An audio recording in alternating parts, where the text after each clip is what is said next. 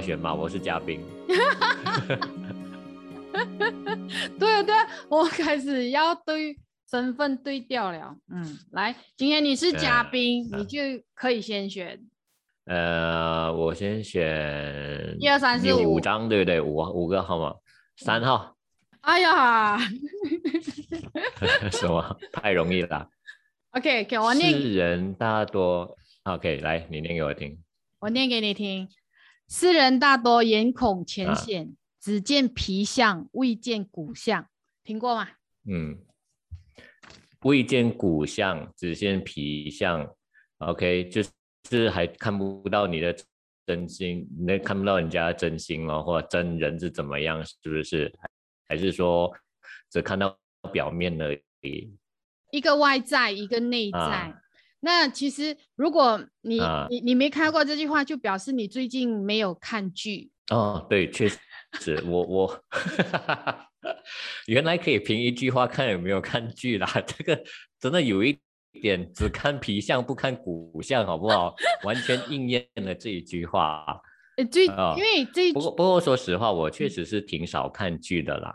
嗯 OK，其实是这样，呃，这个这个这个话题我想聊，然后这这一段啊话是因为最近啊、呃中国大陆有一部剧叫《周生如故》，前、啊前一部是古装片叫《周生如故》，然后第二部嗯。呢，它的续集，另外一部电视剧是现代的，一个是古装，一个是现代的，现代的叫《一生一世》，其实他们就是再嗯。续前言的一个，它故事其实是有相相连接的，然后它是从呃一嗯部小说改编去电视剧，然后那部小说叫《一生一世美人谷》，OK，然后这一句话呢，就是小说里面的一个经典的一句话。他在什么情景就用了这句话呢？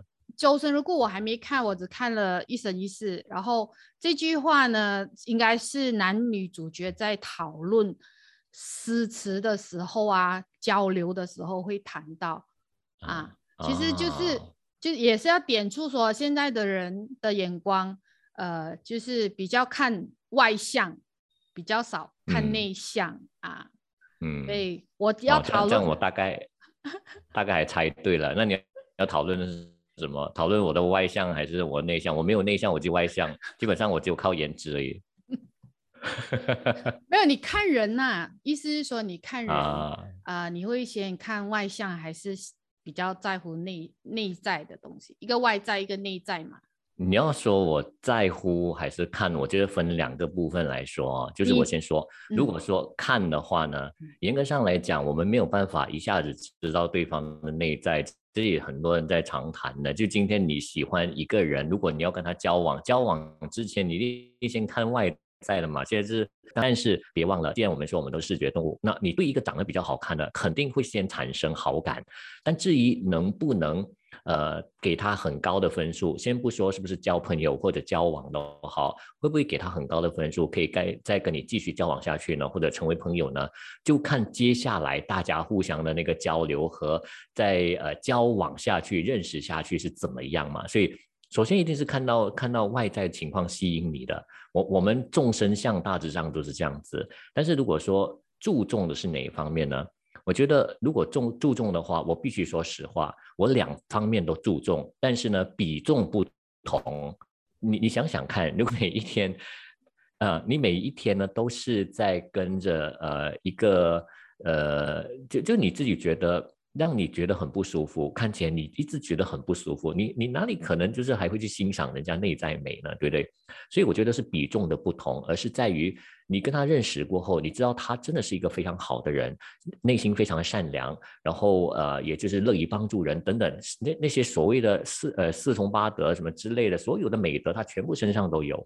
那这个当然很重要，因为他可以让你可以跟他继续交往做朋友下去嘛。但别忘我刚才讲啊，就是。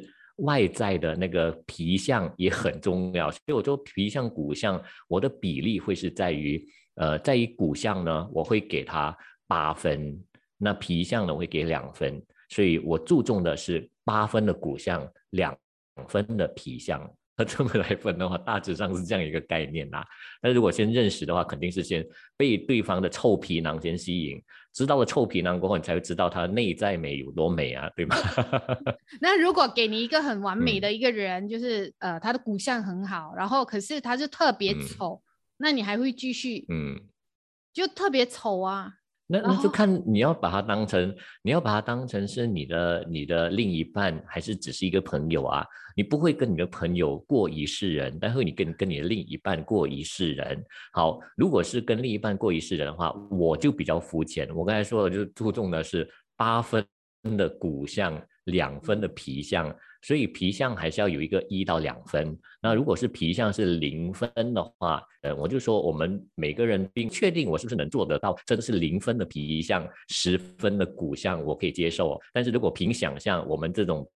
平时比较肤浅，喜喜欢看一些美女图、性感美女图的话，那我会给自己保留两分的这个 皮相和八分的骨相，要作作为呃终身的伴侣。那如果这样，但是如果是朋友的话，没问题啊。朋友的话对我来说，十分的骨相是我最关注的，因为。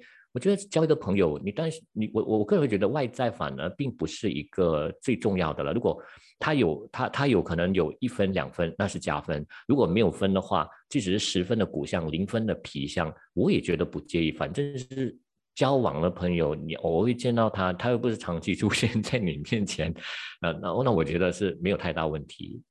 嗯，基本上我完全赞同你的讲法，甚至那个八分两分我都是非常赞同的，因为我自己也是这样子。然后，然后等人一个人，我是呃注重的就是，只要一个人五官端正啊，然后呃他没有破相，基本上这个人他的本质上还是可以让人接受的，因为呃你你。呃，一个人的品行、性格或者是一些修养，是可以通过面相去展示的。哎，真的？那我想问一下，我想问一下，我这个面相是是一个 属于怎么样？是不是属于就是法相尊那个 装华那一种呢？还是这还是哪一种？嗯，就是五。五对我来讲，五官端正，只要没有破相的人呐，通常他们的那个呃，从以前到现在，他可能累积了一定的福报，所以外呃，就是他的那个外相都不会差到哪里去，嗯，真的。然后只要五官端正，没有缺陷的话，一般都是好人。对我来讲，我可以讲简单的阐述。OK，那你对你对这一句话，你自己本身要怎么去去诠释，或者你自己的看法呢？除了我就非常赞同你讲的，八分是骨相，两分是皮相。然后，呃，当然外面的，呃，我其实很多人对这个东西嘴巴这样讲，可能是讲骨相会，哎，不，皮相可能想看外在，先看外在才看内在。那也有很多人，其实他也不懂自己。我我是指另外一半，另外一半就是他可能他他也不知道他他要的是什么，他要的骨相是什么样的骨相，他的要的外相是什么样的外相。对我来讲，每个人的要求都不同，所以我我我也不会去去要求别人要有跟我同样的想法。但是我在乎的就是呃，只要两个人沟通上。就是呃一起成长的，不是一个永远停留在一个地方，然后另外一个一直往前跑。我觉得两个人在一起，两个人会在一起，一定是要有能够互相扶持以外，还要互相进步啊，是这样，互相成长啊，应该是互相成长。这是我觉得我比较在乎的东西，内在的东西。就是，嗯。就同步成长，然后大家可以互相扶持，互相的，就是呃肩并肩走过一些困难，就是能能同甘也能共苦。对对。如果只能共苦不能同甘也不行，所以只能同甘不能共苦更糟糕。所以这两个都要同时可以做得到，然后同时能够同步的去成长。我是觉得成长是一件很重要的事情哎。如果说今天是单方面的在成长，另一方面不断的在后面。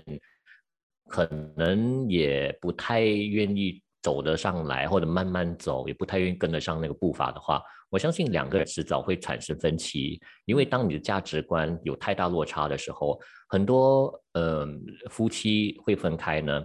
除了就是第三者的介入之外，柴米油盐的问题之外呢，那另外一个很大原因就是在价值观上和人生的这种追求成长的那个步伐不一致，那才会面对没有办法沟通。因为沟通很重要啊，还有圈子也不同了。你话题不同，圈子不同，分享的东西也不一样。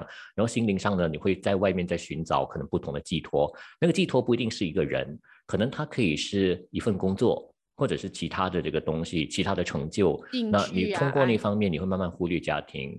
对对，这些我是觉得都很重要。所以如果说是两个人呃成为伴侣的话，他不一定是。我个人，我我会觉得不一定是同性，他可能也呃不一定是异性，他可能可以是同性之类的。我觉得这些最重要是心灵上的一种伴侣，而他都同样的需要成长，而不是说一个人往前走就行了，那一个就在原地踏步，或者一个人走得太快，你不等你后面那个人，那我觉得也是有一点自私。除非是呃自私可以是两方面呐，一个要他等，一个就不愿意等，那两个人都有自私的一个问题。嗯，对对对，嗯。给你我义无反顾的长长和久久，给我你多年以后仍握紧的手，给你成熟，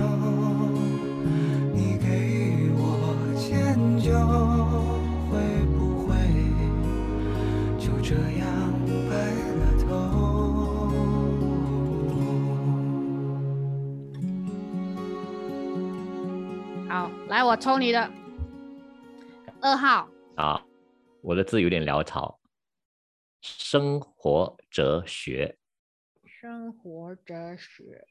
OK，简单来说呢，就是我相信每个人生活里头都有一些想法。呃，我不敢讲每个人呐，应该说有部分人或者大部分人呢，对生活可能都有自己的原则，还有自己怎么去过生活。我待人处事等等，那你生活的哲学是什么？有没有所谓的人生座右铭啊？有没有一些坚持我我的人生必须要这样子，不可以那样啊？那你生活哲学是什么？我生活哲学啊，诶，自从我接触了那个极简生活、极简主义，我觉得我现在一直朝着这个极简的方向去，包括断舍离。断断舍离其实就是占了整个整个生活的一个呃重心点哦，极简，嗯，对，极简除了身外物以外，极简一些人际关系，还有一些情绪，一些呃不重要的东西，反而去珍惜，嗯，生活上该珍惜的东西，哦，自己非常珍惜的东西，反正那些自己那些过往的一些。呃，对自己造成不好情绪的人呐、事情啊、东西呀，看到那个东西很伤心啊，那些我完全我是已经开始在慢慢的去减少啊，就真的是该丢的、该放下的，因为它其实基本上断舍离它是两个方面，一个方面就是物质上的，你生活上不需要用到的东西、没有用的东西，然后你买了可能以后也用不到的东西，你都要丢掉。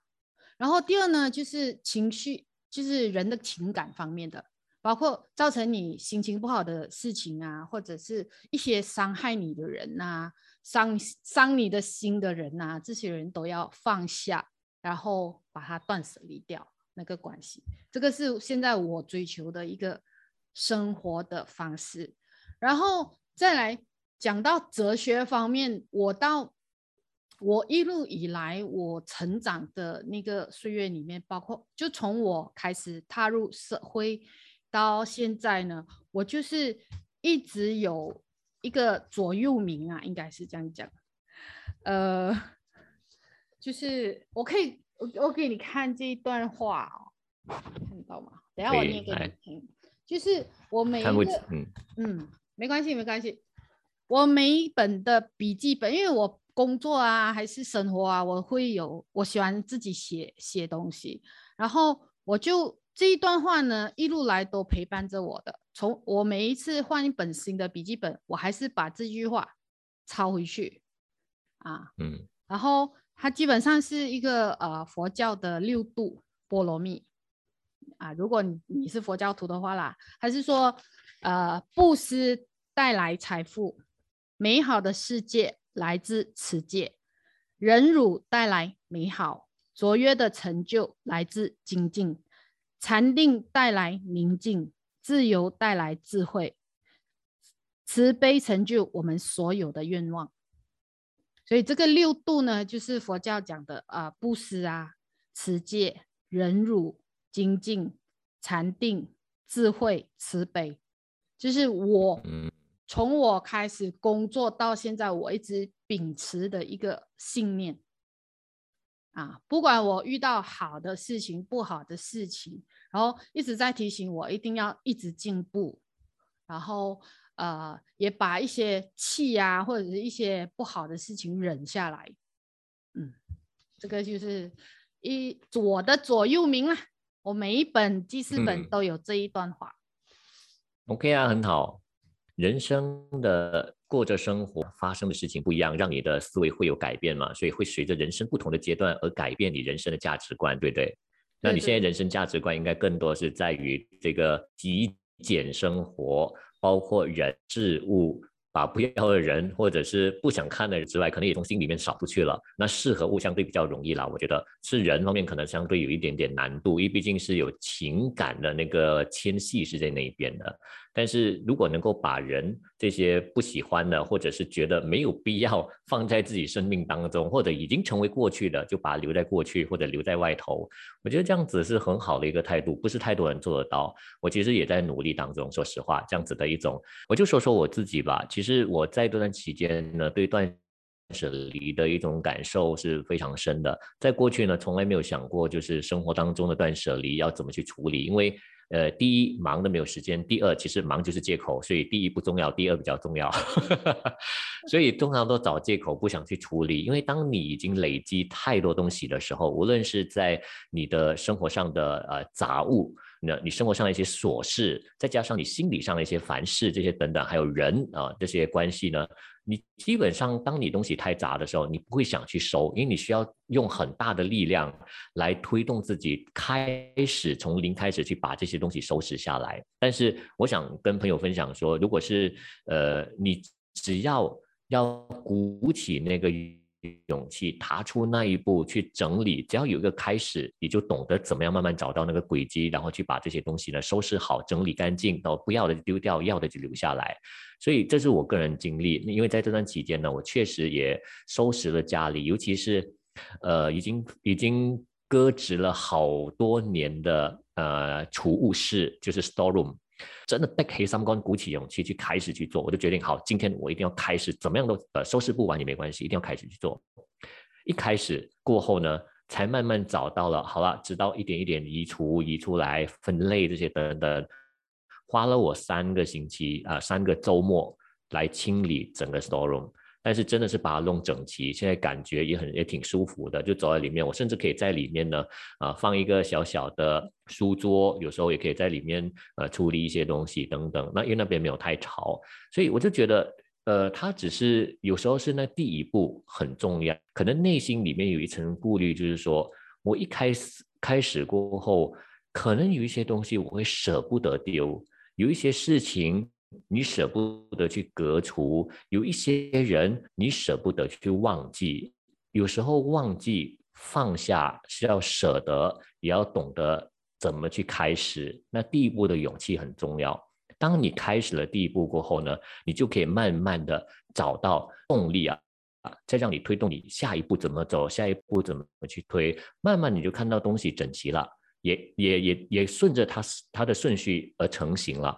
所以你就慢慢的感受到断舍离的那个好处，这个是我自己本身在这一段呃这一年多来的亲身经历，我觉得真的很重要，敢敢踏出那一步去。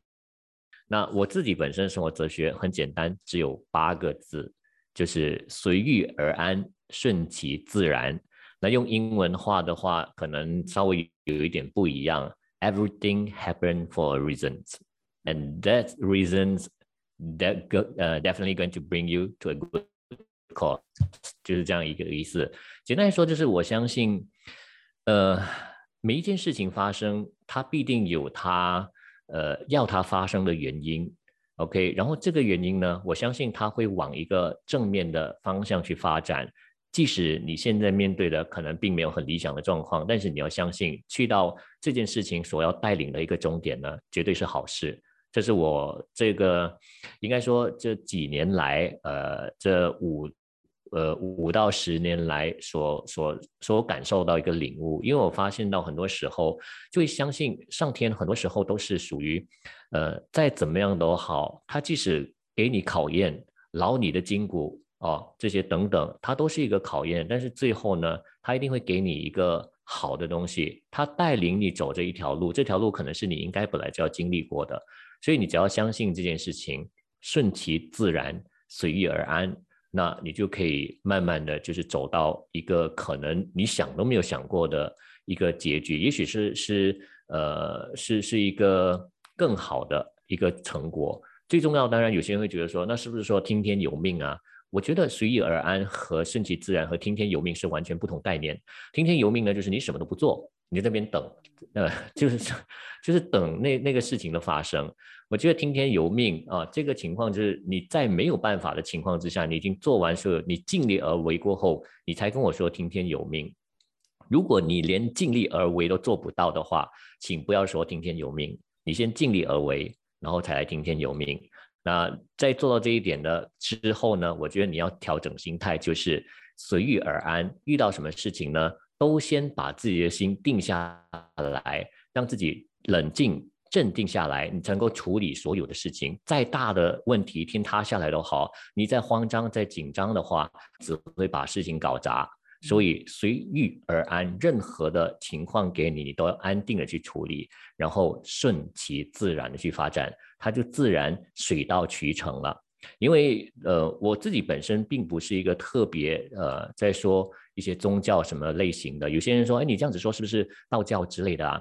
你要说道教的话，其实道教有太多太多的东西，或者是从呃老字《道德经》里面去看，《道德经》里面说道法自然，它里面提到是人法地，地法天，天法道，道法自然，这些我大概记得，但是实际上它里面还说很多东西我不知道，它只是把天地人这三样东西呢，变成整个宇宙生成里面很精辟的去分析它里面的一个关系。我会相信我们所处在的这个世界，每一件事情、每一个人，甚至每一个生物，它都有一定的连接性。今天我会在这里跟修雅在做这个 podcast，不是没有原因的。可能因为之前我们就已经先认识了，如果不认识的话，他怎么可能找到我呢？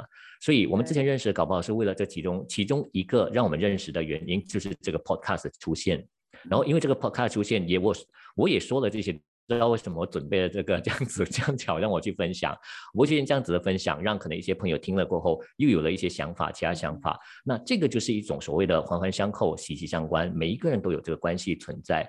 那它就是一个所谓的，如果你从《道德经》里面看叫道法自然，那从我的角度来看，这个就是大家都是有一定的这个搞不清楚、莫名其妙的呃奇怪关系存在。那这个联系呢？我会相信，其实每一个人都有一定的联系存在了。那这一层关系要怎么样让你看得到呢？我觉得就是用心生活，用心观察每一个细节，用心的去感受每一个当下，你就会自然可以感受到这一层跟别人巧妙、很奥妙的联系的那一层关系了。所以你就会随遇而安，顺其自然了。嗯，听了你这八个字，我就想到《阿甘正传》里面那句话。就是那个巧克力盒那一句吗？Life like 呃，a box of chocolate, you never know what you're gonna get。是是是，好，我们还要再继续选，来。对，来到你选。我刚才选了三号，对不对？对对。好，那来一个五号。五号，现金已消失或者被垮掉的一件事。现金已消失。是被舍掉的人，被划掉的人或者事情或者东西，就是可能你有某一些东西是你以前小时候、年轻的时候喜欢吃、喜欢玩的，但是现在已经找不到了，或者某一些事情以前发生的，然后现在已经没有这个痕迹了。我会想到这个话题，是因为、嗯呃前几天不是中秋节吗？然后呃中秋节那一天晚上就跟朋友聊嗯。起、聊起小时候怎么样过中秋，然后有一些东西其实已经不复在了，因为第一，因为今年的 MCO 还呃的，因为今年疫情关系嘛，大家都大部分人关在家里，不能出去外面过中秋。以外，以前小时候会成群呃成群结队了去游行啊、提灯笼啊，现在就没有了。类似这种事情啦，可能嗯你嗯觉得什么东西已经呃已经被消失了，或者已经消失了，然后再找不回了。OK，呃，人事物里面，我先说呃物吧，人事物失去的东西呢，可能应该是说，嗯、每一天失去的都是钱。你你你从你的赚到的钱过后，每一天就开始失去了。从你拿到薪水或者拿到你收入的越头越尾的话，你就开始失去了。这个肯定是。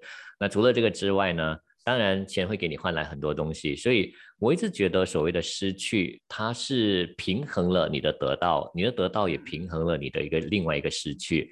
这个世界本来就是一个平衡嘛，当你把一些东西付出或失去过后，你一定得到一些东西的。我举个例子啊、包括我们这两年来，从去年的三月八号到现在为止呢，相信大家都知道，全世界几乎大部分的国家都受到疫情的感染，所以呃，可以讲呃，几乎大家都经历过被封锁的那个阶段。那我们在马来西亚这边更别说了。那如果是马来西亚朋友，肯定知道说我们封锁了很长一段时间，然后又呃锁了又开，开了又锁这样的情况。但是对于我们这些比较呃呃怕死啊，人家说怕死，但是我觉得我比较宅。我我现在才发现到，我原来我可以真的可以很宅，我可以真的宅在家里完全不出来。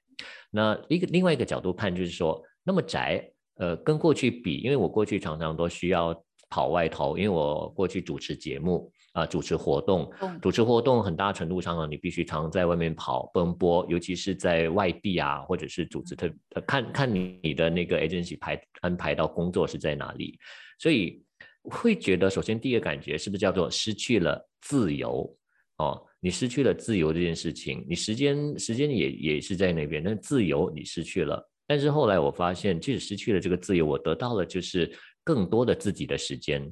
这一年多两年，接近两年的时间呢、我觉得最大的失去的就是和人之间的一个接触，在网上的接触不算哦。我觉得那个那种接触是比较像我现在在跟你说话这样的情况，我是通过很虚拟的方式。我本来都我不太喜欢用这种方式来来说话，包括说电话我也没有太喜欢。我更喜欢就是面对面的聊天，或者是接触，或者是交流，与其通过电话或者是通过这个网络，因为我总觉得就少了一种温度。虽然可以看到你的脸，看到你的表情，但是就是少了一些其他肢体你看得到的一些动作啊，这些等等吧。所以我过去我为什么喜欢主持活动的，站在台上的一个原因，其中一个原因就是享受掌声，享受你说的话，你做的一些事情，你可以引领着台下的一些观众，他们因你的话而开心的大笑，度过一个美好的那个时段，很重要的。所以面对部分，但得到的就像我刚才说了，从生活中和工作中尽量去努力找上一个平衡。过去你就根本上没有办法找平衡，但你必须在家里工作，所以家里的事情和你自己这个工作就混成一谈了嘛。那你就必须懂得去怎么找平衡，这是过去不会的，现在在努力在学习。第二就是说，我们失去了什么？除了我刚才讲的钱之外，时间也是一个不断的在失去，从来不回头的，对吧？我们的岁月，我们的年华老去，从来不回头的。那这些也算是呃，你失去的了，失去了青春，但你得到了什么？你失去了青春，你得到了就是成长所给你的智慧的累积。我觉得这些是很重要，还有人生的历练。那这些部分也是你得到的、所以对我来说，并没有实际上的失去，呃，完整的一个失去。大部分的失去，它给你带来的是另外一方面的获得。所以我们要从我们生活当中的失去和放下当中呢，懂得如何去衡量、平衡自己的获得和其他的那个成成长吧。我觉得这些是很重要。如果我们只是一方一味的 OK 一昧的去呃，去怎么样呢？去看到的就是自己失去的东西。你一直在意你失去的，一直在意你没有的东西，而忽略你手中已经掌握的你现有的东西的话，那可能人生就会比较永远处在失落当中。你永远就是失和落而已，你没有 你没有得和那个啊和和那个那个成就感，你知道吗？所以不要一直失和落。人生当中有太多的呃得。和喜了，呃，我觉得这些东西还是要从中去看到和和呃去感受吧，不要只是往一方面看你失去的和已经不存在的。我刚才在听你呃聊这么多哈，我是有想到一句一一件事情，就是曾经张艾嘉在一个节目上他说过一句话，他说现在的人哦，东西坏掉，电器坏掉啊，家里的风扇坏掉啊，手机坏掉啊，就换丢。啊，丢丢掉，然后买新的，而不会去修，就好像我们现在手机一样，可能你你手机进水了，掉水了，然后嗯坏掉了，你拿去修会贵过你买一只新的，买一个新对，所以就啊东西坏了就丢掉，反而不会想呃去想要怎么去修。以前的老一辈的人呢，东西坏掉要自己修。然后现在的人东西坏掉 就买新的，这就是我觉得我最大感触的。他讲的那句话我真的很大感触，然后我一直记得到现在。嗯，这个是我我我想到的。但我必须我必须说一件事情啊，就是说，呃，如果说坏掉要修，首先你要懂得如何下手。现在的人的生活的节奏太快了，而且。因为生活上的一些水准的提升，所以对我们来说呢，换坏了就换，是相对来说比较容易，也比较有效率的。我会觉得这个部分呢，它是有一个有一个斟酌的部分，就是说，今天如果比如说汽车坏了，OK，你肯定拿去修，因为是一个很贵的东西。嗯。但是如果你说汽车坏了，你要自己来修。那个行得通吗？可能也行不通，可能自己做不了。如果说是电视机坏了话，那你会拿去修呢，还是你会换过？我觉得是看那个坏的情况是如何。首先，你坏的情况如果很严重的话，你拿去修，那个可能要花更多钱，那你倒不如去买一个更好，因为这个从价值上是不值得的。除非那个电视机对你来说有很深的一个感情，比如说它是家传之宝。好，那个 我不懂有谁把电视机当成家传之宝的啦。那如果真的是的话，那你即使坏了，你不修，你也不可能拿来卖掉，你还是 放在家里嘛，对不对？但是你要说自己去修，怎么可能呢？你有没有那个技术？你首先想到一个比较实在的问题，有没有那个技术？现在的很多东西呢，它发展的已经越来越越越快了，而且越来越精细。所谓的这些精密工艺做得非常好，它也不是我们一般人能够说修就修的，所以改呃换还是需要的啦。但是我非常认同，我觉得就是张姐她所提到的那个部分，应该是说我们很多时候呢就会就会 take it for granted，太多东西呢我们基本上没有去珍惜，就是用了过后不懂得怎么去珍惜它，坏了就丢。但是它真的是坏了吗？真的是坏到不可不可修不可再。再呃再再去用了吗？必须用一个来取代了吗？那如果还没有的话，你就马上就丢。这个基本上会让我们做人有时候会觉得说不懂得去感恩，不懂得怎么去 appreciate 生活上的一些东西。我觉得这个是一个很大的问题。这个应该是张姐的意思。我我觉得他应该不是说什么东西坏了都拿去修，应该不太可能啦。以我们现在的这个能力来看，嗯，基本上他。其实你的理解也是对的，不是要看那个东西的价值对你来说，嗯，就好像我们谈到断舍离，呃，那方面，就是我我这这这一两年的那个呃断舍离的那个情况，就是我也发现我自己很多东西呃买了没有用到，然后呃呃有些东西买了没有用到，我就断舍离掉，然后有一些东西真的是我会就是筛选了过后哦。就只用那样东西，然后完了我又再去买同样的东西，我反而会更珍惜我现在用它的那个感觉。对，我会买回一样的东西，我知道我啊，比如说两样东西是同样同样的，比如说洗发水啦，我只是做一个 example，比如说这个洗发水跟另外一个牌子的洗发水，我用了这个洗发水，我两个都有用，但是可能我发现其中一更好，我会。很自然的我会常用它，所以另外一个我就断舍离掉。当我用完了这罐呢，我会再去买回同样个牌子，因为我知道我会用嘛，我的习惯，所以我还会去买同样的东西，然后用到底用到完为止，我再买新的。所以我会特别嗯珍惜我留下来的东西嗯，啊。而且你会知道那是你真正生活生命当中对你来说比较有意义、比较有价值的东西。不是说其他没价值，因为每一样东西的价值对每个人来说都不一样。这个东西对我来说，呃，没有价值，但是对另外一个人来说呢，是价值连天了。所以我觉得就是这个是很重要的一种态度，来应来对对于身身边的一些人事物的那种对待方式吧。嗯，对对对对。好，轮到你来选了。呃，就什么号码？呃，我现在有五四三一五，五号啊。嗯，好，这个话题我觉得挺好玩的哦，五号的话题啊、来看看 遗憾和遗产。两个不同的概念呐、没错，就是想问的，就是你在生命当中到目前为止哦，不要说生命啦，从你人生到你目前，因为人生还有很长，你还有未来很多很多路要走。但是我说到目前为止，你觉得最遗憾的一件事是什么？好，第二个问题，一一一个一个题有两题哦，因为刚好是 遗，我就遗憾的遗产，这是我们需要去思考的东西，就是你生命当中的遗憾。那接着你会，你认为你目前可以留下最珍贵的遗产是什么？一样东西，你是说遗产就是留下一样东西？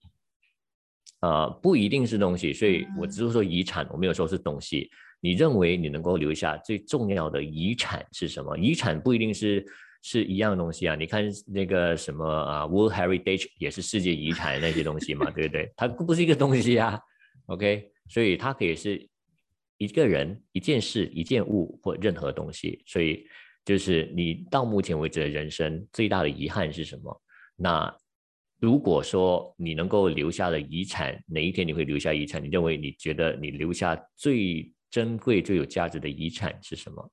我这样这成长了这三四十年哦，从 从小到大，我基本上能遗憾的东西也不多，因为我也知道有得有失。很多时候我失去了某一个东西，可能我也得到了某一样东西，我是比较中庸的。然后嗯其实，但是有一件事情就是比较遗憾的，就是那个时候呃，我刚大学毕业，然后我就呃去找工作啦。但是找工作之余呢，之前念书实习的公司，他叫我回去帮忙，我就去，我就先去旧的嗯公司工作。然后，可是当时我还是在找新的工作哦，就是我很想进电台，我很想进电台。那个时候，我们大部分人都会去，呃，比如说 IFM 啊，早期 IFM 第五啊，就已经叫 IFM 了，不是第五台。是那二十年前的事情，我要想想。OK，我记得那一次是这样，我刚好我的工作，我们去了那个 Australia 拍了嗯拍四千金，还有呃拍过年歌，还有拍一些电视电影。然后那时候我在我在 Australia 就接到一个电话，那个时候是呃呃就是 IFM 的呃的一个正南呐、他应该叫正南，如果没有记错，就是节目总监还是什么，就负责那个那个台的。然后他打电话给我，然后问我什么时候方便去面试。我很想去，我真的很想去，因为我很想要那一份工作哦。那个主呃那个时候是呃应征呃主播，我很真的很想去，可是我人在 Australia，我完全是去不到。我很我就很很遗憾的这一件事情啊。最后紫珊他们就去了，去了紫珊啊、景星，你还记得吗？嗯紫珊、景星、小曼，就是那那那个时期，就同一批。其实我跟他们是同一批的，原本。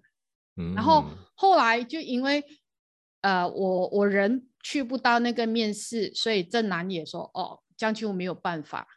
那那个时候刚毕业嘛，然后我就我我是先去，因为我旧老板打电话叫我去帮忙，因为那时候赶过年的节目，所以我就回去嗯帮忙。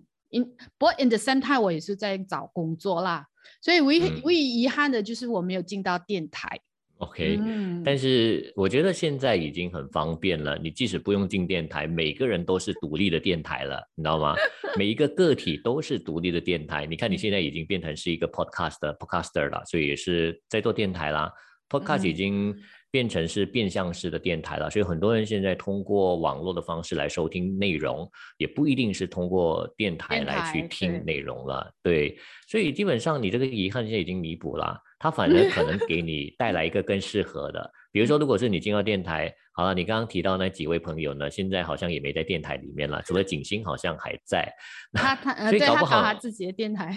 对呀、搞不好你就你就是可能也是其中一个离开的、啊，那你可能在里面你可能过得更不开心，而你现在生活可能也不一样，所以我觉得呃，生活有得有失，还是回到我刚才我还是相信那一句话，everything happened for a reason，所以你刚好就不在那个时间点上，这嗯可能也是一个安排，让你有今天的这样子的一个成就或者成绩也好。我我觉得就是这样子啦。那那你嗯的遗产又是什么？呃，我再补充一点，就是就是因为给我另外一种的东西啊、让我得到另嗯外一些东西，也对。如果我进了电台，我也可能离开，或者是我我我选择的那一条，我走上那一条路，然后我可能走上那一条路过后，我就没有进到电影那一条路，嗯，反而最后得到的是电影那一条路，因为我在我旧公司也是呃做不久，然后也是一年后我就开始做电影，所以所以我得到的就是呃我有得到，我也有失去，所以我所以我一开始我就说，其实我没有多大的遗憾，这是唯一的小遗憾。讲到遗产，我还是嗯，如果用你的讲法，它其实是很广阔，很广阔。对，但是我我会我我就想是把它缩小缩小，缩到很小。就是我看了那一部呃那个叫什么啊，有一部呃日剧叫《空无一物》的，我我的家空无一物，你听过吗？嗯嗯他他的奶奶死了过后，呃，或者是他他他经那个女主角经历过奶奶死亡过后，呃，后来他的他的那个呃一他他想他走的时候呢，就只有一样东西，嗯，又留下一样东西来给后人做纪念。其实我也会嗯这样，我可能最后可能只是把我所有的东西都丢掉、卖掉、断舍离掉，然后就只是剩下一箱的东西。然后那一箱东西可能是跟我孩子有连接的，就是我孩子看到那样东西，他会想到我。然后我的东西，我跟我妈妈有连接的，我会带走。我跟我孩子有连接的东西，我会留下给他们去做纪念。嗯就一箱东西就好了，一小箱东西，我也不知道是什么东西，因为我到现在还没有真正要去呃，就是说抽出来我要留下什么东西。但是那些呃其他的，比如说我很喜欢的书啊，那些对我孩子是没有意思的，对我孩子来讲，而我收集的书啊、CD 啊、电影啊、DVD 啊那些啊，对他们来讲可能是没有感觉的，我就不会留下。嗯但是我会留下我跟我孩子有连接的东西，就是以后他看到这样东西，他会想到哦，以前我我妈妈用的，或者是我跟我妈妈的之间的一些连接啊。嗯，明白。我嗯觉得这个某个程度上我跟你有点相似，但是我等下再说。我先说说遗憾这个部分嗯吧。遗憾的部分，嗯，当我去去写下这个这个题的时候，我自己说实话我没有想过，我我不懂我自己会有什么遗憾，但是我很想知道对别人来说，到生活到目前为止，遗憾有什么？然后从遗憾那边，你再延伸去想一想，未来走的那一天，你会留下什么遗产？那这些遗产呢，可能不见得是实际的呃物质上的东西，它可能是其他东西，甚至这个遗产也不见得是留给你的后人，而是留给你的世界、你所处的这个环境、你所处的社区、你所处的国家都有可能的。所以这些是我们一般上比较少少去思考的问题。我们一直在思考，就是你缺了什么，你遗憾啊，没有做到啊，后悔啊。但是有没有想过能够为你的后人和世界留下什么东西呢？如果在我我们自己不在的时候，我觉得这个是比较少人去探讨的啦。那虽然说遗产规划这些都很多人 在做，但但是很实际上的物质遗产哦，那实际上如果除了非物质类的遗产，有一些什么东西呢？大家说不上来。我如果说回遗憾这个部分，我自己目前为止啦，呃，真的好像也也真的想不起来有什么遗憾，因为我个人比较，我算是比较佛系的人，有时候得不到那就算了。反正也不会不会当做是得不到，就是人生一大的遗憾啊、痛点啊、污点之类。所以我就是比较，我真的从过去开始都比较顺其自然的在生活，但是偶尔会去强求，强求得不到，那也得不到过后，真的就也就算了，也不会是一个遗憾。所以并没有什么遗憾啦。目前呢，啊，就是呃，感谢老天爷也没有给我一些什么，给我给了我一个这样子的性格，所以。我相信到未来百年归老，应该想回去也没有什么样的遗憾的事情了，希望不会有了啊。呃，那第二件回到说遗产方面又是怎么样呢？这个我说实话，物质上的遗产，我目前为止也没有办法给到任何的太多的东西。OK，所以那个是没有太大意义对我来说。如果说留下来，顶多是保险 这个。但是除了这个之外呢，我觉得。我个人留下的东西啊，可能就是给亲人的回忆吧。我觉得我个人最珍贵的就是跟他们在一起的这段时间。我觉得回忆就是我能够留下来最珍贵的遗产，是美好的回忆。呃，因为我个人的印象还没有，应该没有一些什么不美好或者是惨痛的回忆留给身边的亲人，所以我觉得最珍贵的应该就是我能够带给他们的欢乐。带给他们的生命上的一些可能启发也好，回忆都好，就这些东西，我觉得这是我能够留下来的遗产。因为我觉得一个人最珍贵的部分呢，就是如果排除物质啦，物质是比较实在，我知道，但并不是每个人有那么多的物质可以留下来当遗产给他的后代，或者是给后世的人。我反而觉得是他留下的智慧，如果他有的话。留下来智慧很重要，它帮助你成长，帮助整个社会，帮助国整个国家成长。那留下来的整个价值观很重要。你今天把什么价值观带给你的你的孩子，他成这就影响他成长啊。他的成长会影响未来的整个社会和国家的发展，甚至搞不好你再放大一点格局，放大一点。如果你的孩子是有可能成为某某领袖的话，某某国家领袖的话，他影响的可能就不是不只是你的家族了。它影响可能是一个国家，甚至整个世界。你不知道你的孩子会成为谁，所以我觉得你留下的最大遗产给他，应该是一个价值观，可能不是一个，是一套的价值观，人生价值观、待人处事价值观这些等等。我觉得这个才是最珍贵的遗产。这个我就是我也希望我能够留给我的后世后代的，如果我能做得到的话，因为我是觉得。还是回到我们刚才一直提到，人和人之间都有着很很密切的、很奥妙的一种联系。它不是独自生活的。如果你要独自生活，你搬到深山野林当中去生活，没有人影响你，那可以。但是不是你在群体社会当中生活，所以个人的一个决定、个人一些想法，可能它会影响着其他人，甚至影响着整个社会、世界等等。这就是为什么我觉得遗产留下来比较重要。除了物质之外，就是。一些人生的智慧和价值观，我这个我希望我可以留下来的东西。虽然我我还在找着我能够留下什么智慧和价值观呢？嗯，在跟你谈话的这个过程里面，又让我想到一个东西，就是你知道小井安二郎吗？小井安二郎他的那个墓碑哈，他死过后那个墓碑只有一个字叫“无”，嗯，这个也是我很敬佩的一个地方，因为人在在。在佛教里面，就是佛家讲无无我嘛，他真的是做到一个两袖清风，拍拍就走，然后不需要人家，不需要世人去惦记的。他的墓碑只有一个字叫无，而这个无其实是很浩瀚的一个意思意义的。这个字很对我来讲，它是一个很浩瀚的一个词，在尤其是呃呃在佛佛教里面，所以当他会。用行动，他其实是就用行动来给世人，给我后后来的人有一种，呃，一种嗯启发。对，至少对我来讲，它是一个启发。然后我也想，我也很向往他这种处理方式。嗯是因为人如果不在过后，你都是化为尘土的嘛，也是一样的。所以这嗯个你你生不带来，死不带去，本来就是无中生有嘛。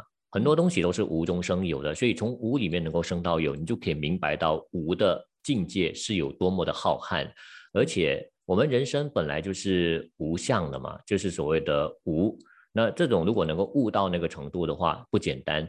那呃，在我们的人里人世里头，我相信要做到这一点呢、挺困难的。毕竟你你的那个吃喝玩乐啊、呃把玩乐拿掉，吃喝还是毕竟维持你的生活的部分，所以它总不能完全去到无，它是一个境界。我觉得那个境界呢，就是让你尽可能去做到明白那个境界，要悟嗯那个境界。但是要完全百分百的，那只有百年归老的时候，才真正回归到无。只要嗯你还存在着你这个躯体躯壳的话，你还是有，没有办法达到无。对啊，所以那个就是呃，人一生可能呃，我啦，对我来讲，它是一个奋斗嗯。的一个方向，一个目标，要我去悟那个道理，悟那个无我嗯。的道理。嗯。